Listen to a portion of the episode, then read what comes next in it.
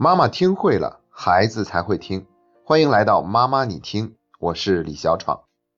在一九七一年，美国心理学家爱德华德西教授曾经做了一个非常著名的实验。当时他邀请一批大学生作为被试者，让他们在实验室里去做非常有趣的智力难题。整个实验一共分为三个阶段。在第一个阶段呢，所有的学生做完题都没有任何的奖励。进入第二个阶段以后，他把这些学生随机分成两组。其中一组每做完一道难题都会得到一美元的报酬，而另外一组呢，他们跟第一个阶段一样，不会得到任何的报酬。然后进入了第三个阶段，他们宣称现在是休息时间，你们可以在原地自由的活动，然后暗中观察，看看有多少学生在休息时间里是继续去做题的。最后他们发现，在第二个阶段，那些得到奖励的学生呢，他们的确十分努力。可是进入第三个阶段，也就是休息时间以后，他们就没有人在做题了。反倒是那些从来没有得到过奖励的学生，他们在休息时间里还有很多的人继续做题，这表明他们的兴趣和努力程度在增强。最后，德西教授得出结论，在某些情况之下，我们在外在报酬和内在报酬兼得的时候，不但不会增强我们做这件事情的动机，反而会降低我们做这件事情的动机。后来人们把这种规律称之为德西效应。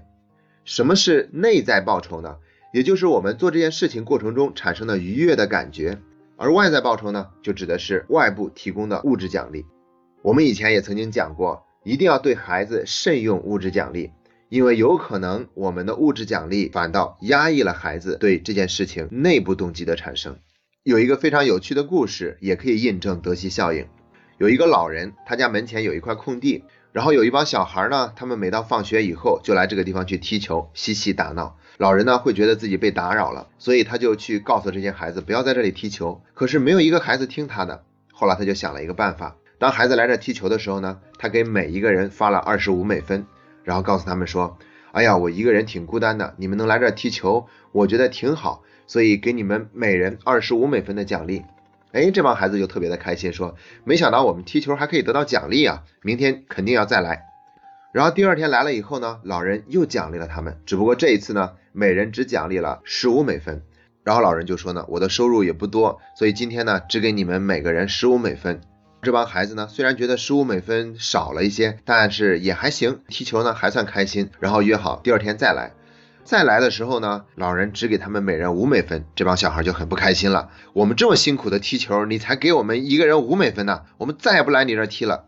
所以说呢，这个老人他非常的厉害，他其实悄悄的让孩子踢球的动机发生了转变。本来呢，孩子们光踢球不拿到任何的报酬，他们也是非常开心的，因为他们原本就可以通过踢球本身获得一种乐趣。但是老人开始给他们钱以后呢，他们踢球就已经不是为了获得那种乐趣而踢了，而变成了为了获得钱而踢。所以这个时候钱减少了，他们内心就会有一种强烈的不满，就会失衡，所以他们就不愿意在这踢球了。那接下来我们就站在家庭教育的角度来看一看德西效应告诉我们些什么。第一条，外部的奖励产生的兴趣往往不会持久。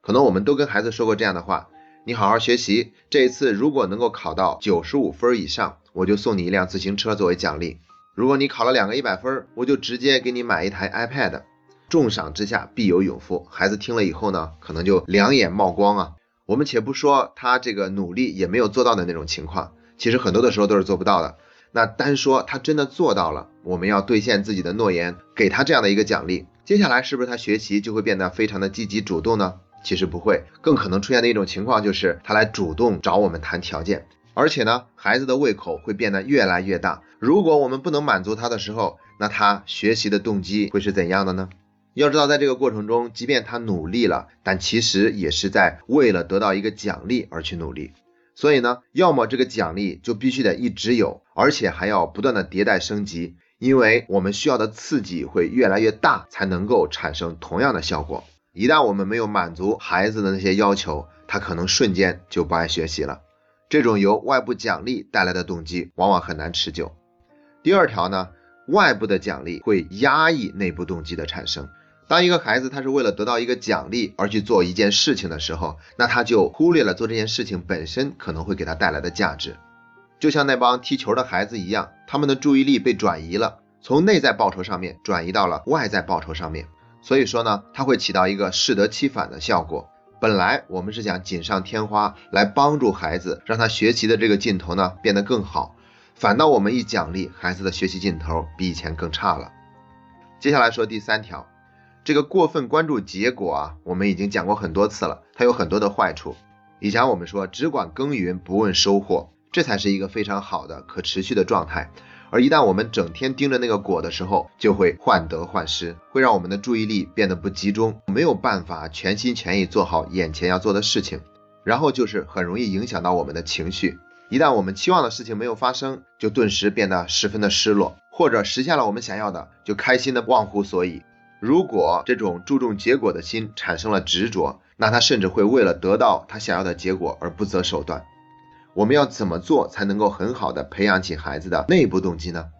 那在这里呢，要给大家提供一个新的心理学名词，叫做心流。心就是心脏的心，流就是流淌的流。心流指的是当人们沉浸在当下着手做的某件事情或者某一个目标中的时候，表现出的那种全神贯注、全情投入，并且享受其中而体验到一种精神状态。心流的提出者叫做米哈里，他曾经说过。你感觉到自己完完全全在为这件事情本身而努力，就连自身也都因此显得很遥远。时光飞逝，你觉得自己的每一个动作、想法都如行云流水一般发生发展，全神贯注，所有的能力被发挥到极致。我们中国人以前有一个说法叫做“物我两忘”，做一件事情已经完全沉浸在其中了，大概和心流所说的意思是差不多的。可以说啊，心流就是一个人做事情的内部动机发挥到极致的表现。那对孩子而言，怎么样能够让他更多的进入心流的状态呢？虽然科学家表明，心流往往都是事发以后才意识到的，而且不能刻意的去追求，但同时呢，他们还是总结了一些建议。当一个人这么做的时候呢，会提高心流出现的几率。